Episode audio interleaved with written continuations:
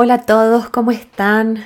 Qué alegría de, seguir semana a semana trabajando juntos para ir desarrollando nuestro interior, nuestra gestión de las emociones y para alinear mente y corazón. Y esta semana les quiero hablar ni más ni menos que del miedo. Y voy a usar un ejemplo muy personal de un momento de mi vida donde tuve mucho, mucho miedo. E indirectamente les voy a contar ejemplos de mis clientes que me comparten. Eh, por supuesto, siempre cuidándolos mucho y sin revelar sus nombres ni nada, ¿no? Sino eh, cómo hacemos las herramientas para poder amigarnos con el miedo. y ya sé que les parecerá raro, pero justamente el título de este podcast es Amigo Miedo y es una invitación a relajarnos. Vamos a empezar entonces a situarnos en el miedo, este miedo que, que, a veces tenemos a volver a vivir situaciones que nos incomodaron o que nos tiraron para atrás directamente. Y que es el mismo temor que dice presente cuando nos asustamos con escenarios terribles de un futuro imaginario que nos cuenta nuestra cabeza. Y esta cabecita que no para de hablar. Es algo así como esto, ¿no? Que al primer atisbo de miedo terminamos espantándonos nosotros mismos, tanto con nuestras historias del pasado como con las fantasías de lo que nos convencemos de que está por venir. Es como si nosotros nos terminamos asustando nosotros mismos, ¿no? Y como siempre, me gusta empezar haciéndoles algunas preguntas para ver si se sienten identificados y, así a partir de ahí empezar a, coger la punta de lo vivido y, y ver de qué se trata todo esto. Empecemos con la primera. ¿Alguna vez sentiste un hormigueo en la panza antes de una presentación y te dio miedo que te pase lo mismo que en otra presentación que te bloqueaste un poco? ¿Alguna vez te sentiste rara internamente, con un dejo de malestar al que no le encontrabas sentido y te asustaste por lo que podría sucederte? ¿Alguna vez tuviste cierto nerviosismo antes de alguna reunión social o laboral y te dio miedo a pasarla mal? Porque es eso, ¿no? Es casi una paradoja. Es como tener miedo a tener miedo, ¿verdad? Es así como miedo tengo miedo a tener miedo en la presentación porque es el miedo a fallar, miedo a perder el control, miedo a no ser amado o amada, miedo a no estar a la altura de X circunstancias, ¿verdad? Y aquí les cuento lo que a mí me pasó. Y, siempre, ¿por qué uso historias reales? Porque me gusta graficar lo que digo y porque también sé que muchos a través de un ejemplo personal o de algún cliente que me permite compartirle su experiencia, se pueden sentir identificados y llegar a obtener las herramientas para gestionar lo que les pasa. Entonces, bueno, les cuento que cuando tenía 27 años estaba viviendo un momento de muchísimo estrés personal y laboral. Mi cabeza iba tan rápido, tan rápido y mi cuerpo estaba tan agotado que dejé de dormir bien. No una noche, muchas noches. Empecé a sentirme incómoda en el trabajo. No, no sé por qué, porque sinceramente era un lugar que me hacía sentir bien, la gente me quería, pero yo era algo personal, no me sentía bien.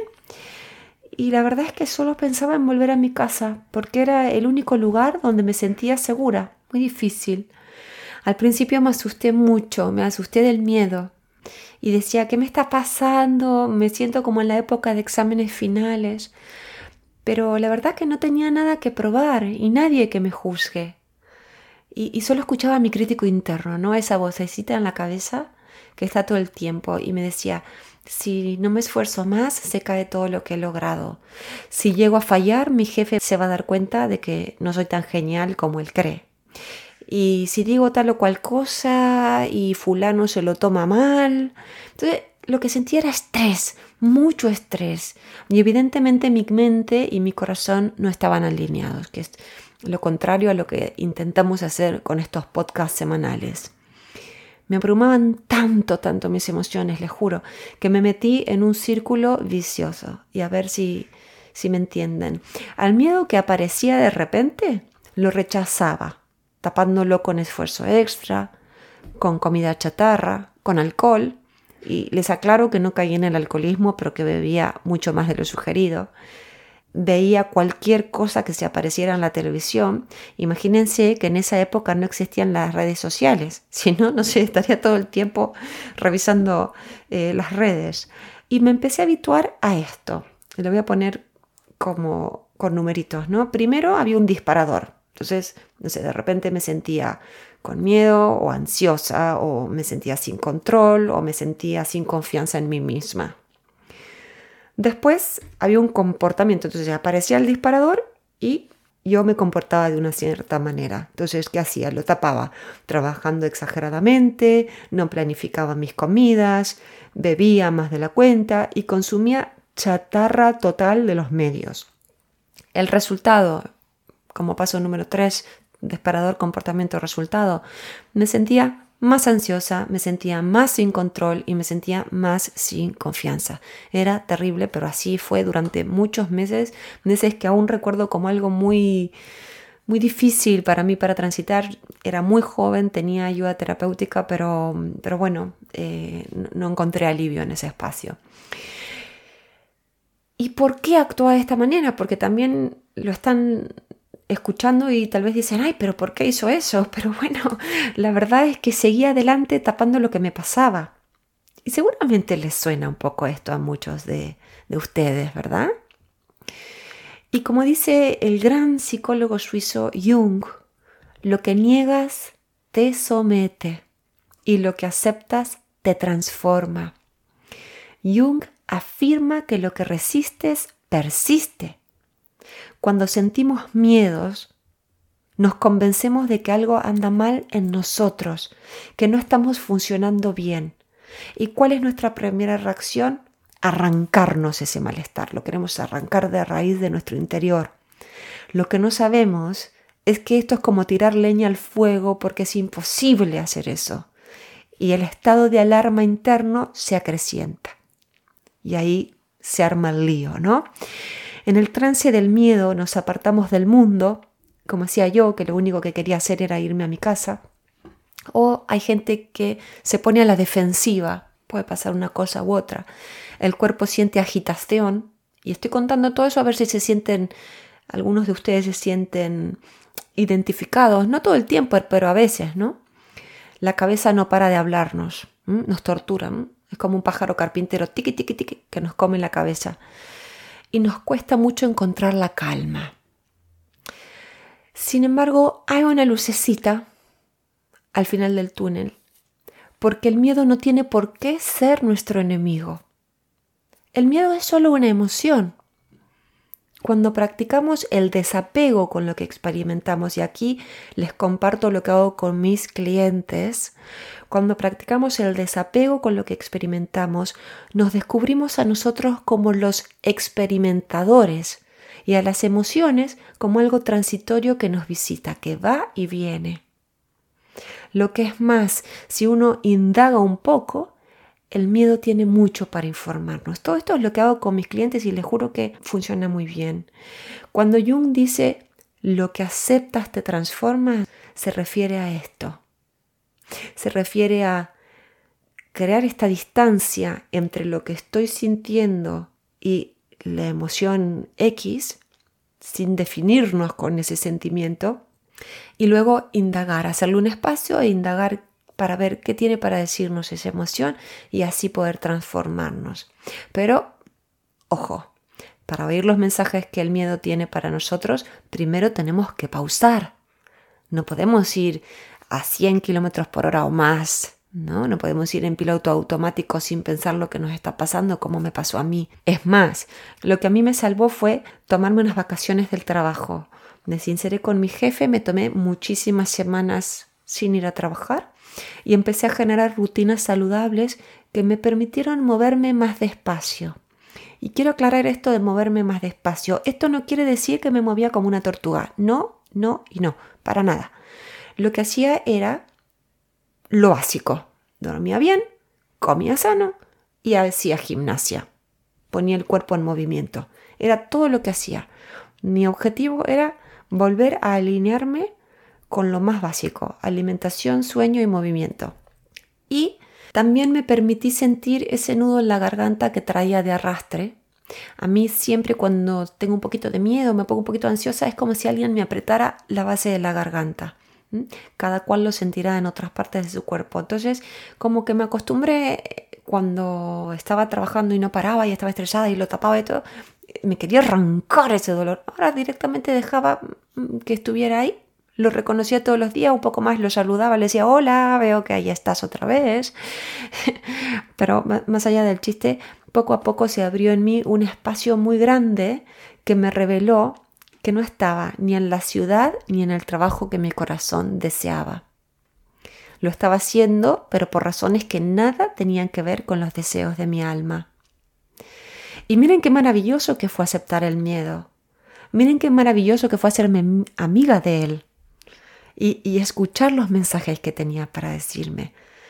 Porque si no paraba para escuchar y aceptarlo, primero para aceptarlo y luego para escucharlo, iba a seguir viviendo en esa ciudad de la furia donde la gente vive demasiado rápido para, para como soy yo y haciendo un trabajo que la verdad que no me llenaba porque no tenía mucho que ver con lo que a mí me hace vibrar. Y también sé perfectamente que no todo el mundo tiene la suerte de tomarse vacaciones como lo hice yo, pero les aseguro que no es necesario. Si hay algo que he aprendido del miedo después de tantos años, tanto por mi experiencia como escuchando muchísimas otras en mis clientes, es que cuando se hace presente el miedo, lo más sano es reconocerlo y hacerle un lugar sin juzgarlo ni taparlo, sin decir, oh Dios, este sentimiento, por Dios, ¿qué me está pasando? Porque ese es el problema. Uno no juzga el miedo, uno se juzga a sí mismo, oh, ¿qué me está pasando? Que estoy mal, que tengo miedo, que otra vez, que me siento así, que no puede ser, que estoy enferma. Entonces uno se termina juzgando y no, no, no, no, no, no. Uno simplemente está experimentando una emoción que está ahí. Y tampoco hay que taparlo como hice yo, con comida, alcohol y televisión. En esa época era lo único que había. Y en este punto es muy importante ponerse en contacto con dónde y cómo se manifiesta el miedo en el cuerpo. ¿Es un hormigueo en la panza? ¿Es un galope en el pecho? ¿Es una tensión en los hombros? ¿Cómo lo siento? Esa sería la pregunta que nos tenemos que hacer. Y paso seguido, desarrollar una presencia curiosa, que observa y que dice, ¿Qué me quiere decir todo esto que estoy experimentando? ¿Qué me quiere decir mi amigo miedo? ¿Qué hay detrás de esto? ¿Qué estoy tratando de evitar con estos comportamientos? ¿Qué me está invitando a ver esta situación? Y en la intimidad de nuestro ser, empezar a contestar esas preguntas es lo más sabio. Y todo esto, lo mejor de todo, es que todo esto es muy simple. Es cambiar los hábitos que tenemos de tapar o de ponernos a la defensiva o en la victimización o de juzgarnos. Simplemente cambiar eso y poner una distancia entre lo que experimentamos y nosotros, nuestro ser, para poder responder con conciencia plena y amor a lo que necesitamos, porque siempre el miedo aparece porque necesitamos algo. A veces me gusta pensar en este tema en cómo ayudamos a nuestros niños a gestionar el miedo. Si tu peque te dice que tiene miedo a apagar la luz, por ejemplo, porque puede aparecer un monstruo, algo muy común en los niños, ¿qué haces? ¿Le dices que no sufra, que salga rápido de la habitación y se meta en la cama contigo? ¿O le dices que vea una peli así se olvida? ¿O lo arropas y le preguntas qué siente, dónde lo siente en su cuerpito, qué se está imaginando y qué lo calmaría o qué la calmaría. Incluso tal vez puedan desarrollar una rutina para que poco a poco tu hijo o tu hija pierda el miedo a la oscuridad, pero uno los ayuda a calmarse. Uno no dice, ¡ay, qué susto, qué susto! Ven, métete en la cama. O, ¡ay, qué susto, qué susto! Eh, ponte a ver una película, así te olvidas. No. Uno dice, bueno, esto es lo que estás sintiendo, cuéntame un poquito más, que te imaginas y en ese indagar aparecen las respuestas para ellos. Y de a poquito uno va desarrollando junto a los peques ciertos hábitos a la noche para que puedan ir apagando la luz. Es un proceso que casi todos los papás tenemos que vivir. Entonces, el miedo en sí no es el problema, sino cómo nos vinculamos con él. Y hay muchísimos blogs con tips para aliviar el miedo. Y todos coinciden prudentemente en que hay que descansar, desarrollar buenos hábitos, mover el cuerpo, hacer respiraciones y meditar. Y a todo esto le digo sí rotundamente. Mi intención en este blog no ha sido solo tratar los síntomas, que sería, aparece el miedo que hago, bueno, me muevo, bueno, hago respiraciones, bueno, medito. O sea, no solo tratar los síntomas, que sí es importante, sino ir un pasito más atrás.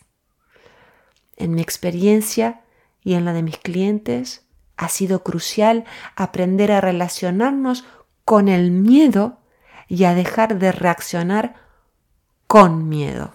¿Se entiende? Una cosa es poder relacionarnos como si el miedo fuera casi una persona que está allá afuera, ¿no? Y otra cosa es reaccionar con miedo dentro, sin poder desapegarnos. Ya verás cómo los nubarrones pasan y el día se hace nítido y luminoso. Y no quisiera cerrar sin decir que deseo de todo corazón que este blog te ayude, que ilumine tu momento, sobre todo si estás pasando eh, algún tipo de inseguridad, de miedo o de ansiedad. Y déjame sugerirte que te animes a pedir ayuda profesional para estar bien acompañado en tu camino si sientes que solo aún no puedes hacerlo.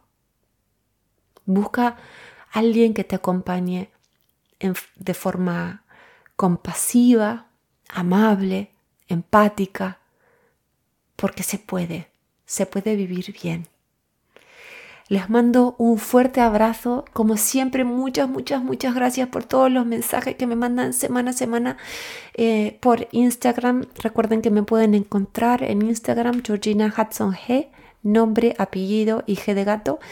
Y también por escribirme eh, por email sé que muchos me dicen, ay, me da vergüenza ponerlo en los comentarios porque es algo muy personal. Claro que nuestros blogs son muy, tocan una fibra muy íntima, pero quien se anime a compartir en los comentarios, bienvenido sea porque basta que uno se anime para que todos los otros puedan animarlo y, o animarla y compartir sus experiencias también. Hasta la semana que viene.